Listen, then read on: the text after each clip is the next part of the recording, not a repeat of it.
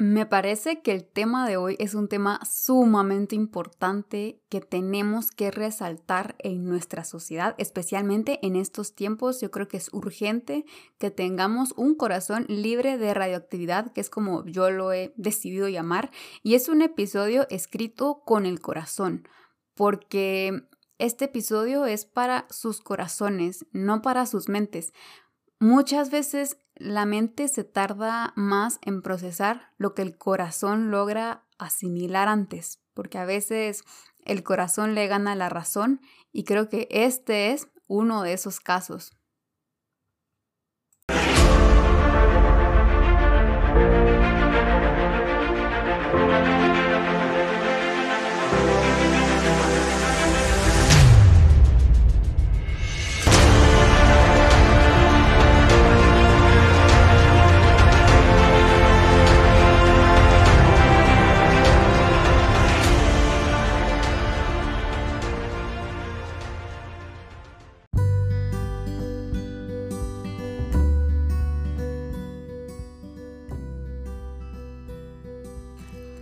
Hola gente activa, ¿cómo están? Espero que se encuentren muy bien y quiero comenzar de lleno. Yo creo que todos tenemos ciertos parámetros invisibles y que esos parámetros nos permiten ignorar o no percatarnos de algunas imperfecciones. Por ejemplo, si un día eh, tú ves a alguien con un perejil en el diente y pues te causa un poco de gracia, le dices, si es una persona de confianza, tienes un perejil en el diente. O si lo viste de lejos, pues te causa un poco de gracia, pero lo olvidas. No es algo trascendental, se te olvida fácilmente. Em, también es fácil ignorar que tú tienes, te manchaste de café y tienes una mancha en la camisa, en la blusa y dices, bueno, pues mm, me tocará estar así en el día, o si tú ves a alguien que le pasó eso con el café y dices, bueno, está bien, es fácil de ignorar, no, no es trascendental, es una pequeña mancha, pues no pasa nada, ya, mm, no, no haces un gran escándalo. Otro ejemplo, eh, hay una persona en el trabajo, en la universidad, en el estudio, que está un poco irritable ese día y pues está molesta y tú solo intentas ser ese día un poco más tolerante y ya, no, no pasa nada, es algo trascendental, eh, tú pasas por ser una muy buena persona porque tuviste tolerancia y paciencia con esa persona y listo, ya. No hay que hacer un gran escándalo. Tampoco hay que hacer un gran escándalo si alguien por accidente te pasa empujando. Va corriendo, llega tarde a una clase, a una reunión, em, tiene prisa, te, te pasa empujando un poco y, tú dices, ouch, me, me, dolió, pero, pero ya, no pasa nada, nada trascendental. Eh, lo puedes aceptar. También puedes aceptar que un viejo amigo al que no le hablas desde hace mucho tiempo, pues se olvide de tu cumpleaños y dices, bueno, pues era de esperarse, no hemos hablado hace mucho tiempo y pues sí, se le olvidó y ya, no, lo perdono, no pasa nada listo. No son cosas trascendentales. Hay muchas cosas que día a día estamos nosotros aceptando, estamos ignorando y estamos perdonando. Somos, somos muy buenas personas y somos muy buenos perdonando aunque no nos demos cuenta. Lo que pasa es que eh, no siempre nos damos cuenta de que constantemente estamos aceptando pequeñas situaciones, circunstancias y, dejando, dejando ir, dejando pasar. Claro que si no dejamos esto pasar, pues, pues sí hay un problema en nuestro carácter y nos vamos a ver reflejados con esos días en donde estamos irritables y, y no dejamos pasar nada. Pero normalmente, en la mayor parte del tiempo, pues sí, somos, somos personas que perdonan y que dejan pasar. Y yo creo que ese es el primer paso para dar el siguiente paso, el primer paso, darnos cuenta que sí, que todo el día estamos perdonando, estamos aceptando o ignorando imperfecciones, que no somos seres que exigen perfección y que, que estamos bien con eso, ¿sí? No somos mediocres, pero aceptamos pequeñas imperfecciones que no son trascendentales y perdonamos y dejamos ir. Somos buenos en eso. Así que yo lo acepto y ya una vez que lo hemos aceptado, asimilado, si quieren hagan un inventario de cuántas veces en el día de hoy van a dejar o han dejado eh, pasar pequeñas imperfecciones. Y así como fácilmente podemos perdonar esos pequeños detalles, esas situaciones que no son trascendentales, pues nuestro corazón también fácilmente se va limpiando, permanece en un estado sano. Ahora, claramente hay situaciones que sí son trascendentales y resulta muy difícil de perdonar, de aceptar o de ignorar. Hay situaciones que toman más tiempo de lo normal, que requieren un mayor esfuerzo, pero que tarde o temprano pues das ese paso y perdonas. Incluso si nunca recibiste una disculpa formal de esa persona, pues tú dices, es momento y voy a perdonar. Eso es de aplaudir. Ahora, ¿qué sucede cuando no perdonamos? Miren, parece muy fácil dejar que el tiempo borre los recuerdos, esconder debajo del tapete esos sentimientos de, resentimiento, de enojo, tristeza, venganza. Eh, parece una solución, es una solución fácil. Pero perdonar significa tirar la llave, tirar la llave del, del baño, digámoslo así, y dejar que todo se vaya. De lo contrario, pues solo estamos acumulando esos sentimientos que vuelven a tu corazón radioactivo. Así que de ahí surge ese significado que le quise dar. Corazones radiactivos. Corazones que no dejan ir y que se van como volviendo poderosos, pero, pero no para bien.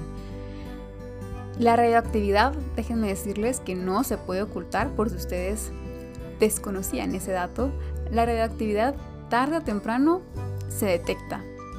Y estoy segura que ustedes pues han conocido algún corazón radioactivo en algún momento de sus vidas.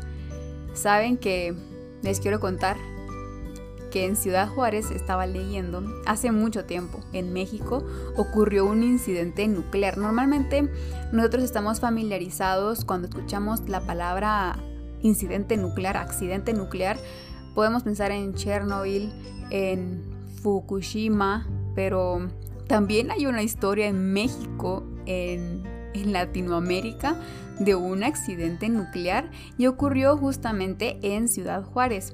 Y realmente creo que eso nos da una lección de que no podemos ocultar ni menospreciar el poder de la, de la radioactividad.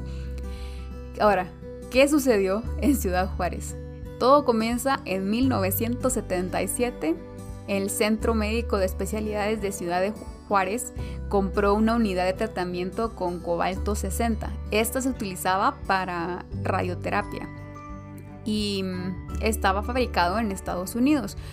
La situación es que la compraron sin autorización, entonces eh, muy pocos estaban enterados de esta nueva adquisición y ahora tenían un equipo que casi nadie sabía que tenían en su poder y no había personal capacitado para usar ese equipo. Entonces, ¿qué hicieron? Lo guardaron. Lo guardaron en una clínica que, pues según ellos, todo bien, pero lo cierto es que no tenían ningún protocolo de la CNSNS. ¿Qué es la CNSNS? Es la Comisión Nacional de Seguridad Nuclear y Salvaguardias. Así que esta comisión no tenía ni idea que en una clínica, en este centro médico, tenían una unidad de tratamiento con cobalto 60, que sí, que esta, este cobalto 60 es lo radioactivo. Entonces, pues se queda ahí y en 1983, seis años después de haber comprado este equipo, pues dijeron no lo vamos a usar, decidieron que mejor iban a vender el equipo en partes, así como chatarra. Entonces un empleado de mantenimiento comenzó a desarmarlo sin protección, sin conocimiento, sin saber que era un equipo nuclear y liberó el cilindro que tenía el cobalto 60, que es la parte radioactiva. Entonces básicamente él generó una fuga silenciosa de radioactividad. y, y transportaron esos pedazos de chatarra ahora, chatarra radioactiva, a un lugar de compra y venta de chatarra para, para venderlo. Toda la chatarra que estaba en ese lugar quedó contaminada, se contaminó, fue vendida para fabricar productos de acero en fundiciones.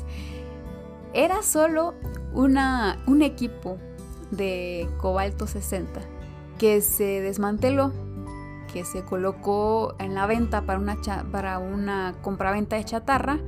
Toda la chatarra que estaba ahí, chatarra inocente, que estaba puesta ahí para, para una nueva vida, también se contaminó con esta unidad de tratamiento de cobalto 60 y luego alguien más compra esta chatarra y lo utiliza para fabricar productos de acero para construcciones.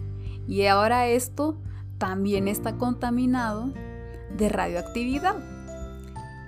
Y recordemos que todo comenzó en el 77 y ahora en el 84 un camión que va pasando así casualmente en, cerca del Laboratorio Nacional de, de, Los Álamos en Nuevo México, que ya estamos hablando de Estados Unidos, pues ellos se dieron cuenta que de pronto el nivel de radioactividad había subido y así, digamos, de la nada.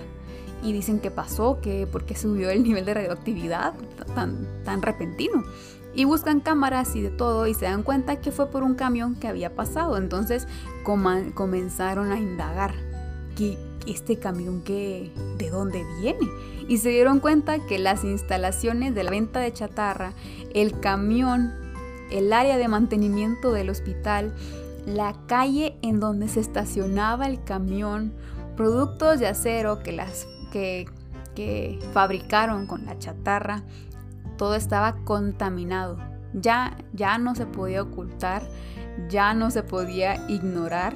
Las autoridades asumieron el control, dijeron, bueno, nos hacemos cargo y comenzaron a hacer conteo de material contaminado y comenzaron a buscar en dónde enterraron los desechos radioactivos.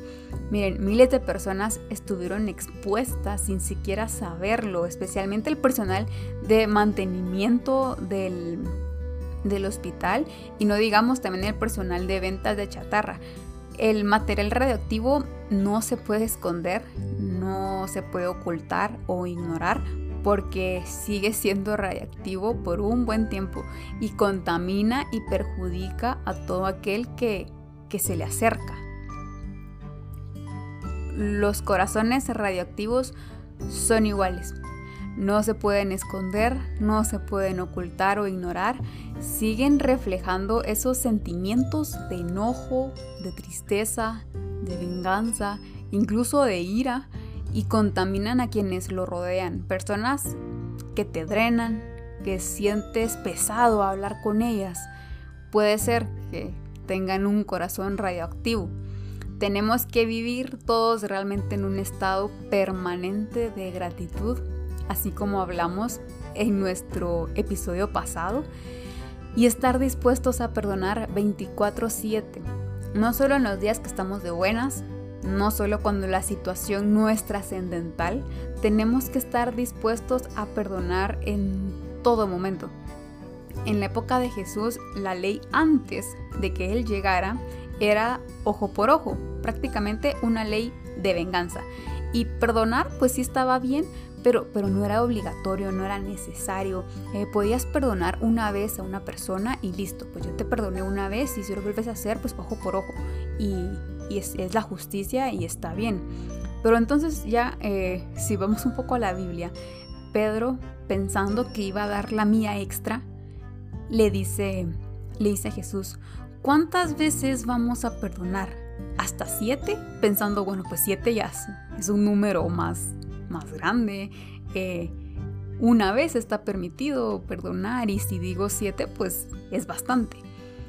Y entonces le dice, y, y entonces le dice Jesús, no te digo hasta siete, sino hasta 70 veces siete. Y aquí no es tanto el número, el resultado de la multiplicación, sino el hecho de que perdonemos las veces que sean necesarias. Porque si no perdonamos, realmente la pregunta es, si tú no perdonas, si yo no perdono, ¿cómo Dios nos va a perdonar a nosotros? Si Él es justo, pues justamente va a perdonar a los que hayan perdonado y no va a perdonar a los que no hayan perdonado. ¿Así funciona la justicia? Pues sí, más o menos sí. Eh, es más fácil perdonar cuando son, son pequeños detalles, ¿verdad? Cuando no es trascendental, cuando cuando no me afectó mucho, cuando no me perjudicó tanto, cuando yo sé que fue sin querer, bueno, es más fácil. El reto es perdonar cuando duele, cuando hubo una herida, cuando aún no ha sanado, cuando hay un impacto más profundo. Cuesta y duele perdonar, pero es como desinfectar la herida. Perdonar es desinfectar. ¿Alguna vez tuviste un raspón y entonces te dijeron hay que desinfectar y, te, y tú dices no porque me va a doler, no, no me desinfecten, eh, yo, yo así me quedo eh, con la tierra y, y así me quedo porque me va a doler desinfectar. Pues no, te decían hay que desinfectar y entonces te llevan y te echan alcohol o, o lo que tuvieran ahí para desinfectar y eso arde y, duele al inicio, esa desinfección arde y duele, pero sabes que lo tienes que hacer porque si no, el resultado va a ser peor y esa pequeña herida o esa, esa herida se, se, va a, se va a volver mucho más complicado. Entonces sabemos que si me dan a desinfectar esa herida es por mi bien, porque si no la desinfectan se infecta y eso se va a volver radioactivo. Lo mismo sucede con nuestros corazones cuando perdonamos. Perdonar es desinfectar esa herida. Es el primer paso que tenemos que dar para una sanación. Eh, y básicamente es, puede ser tan sencillo o tan complicado como, como tú te lo propongas. Nos tenemos que hacer un favor.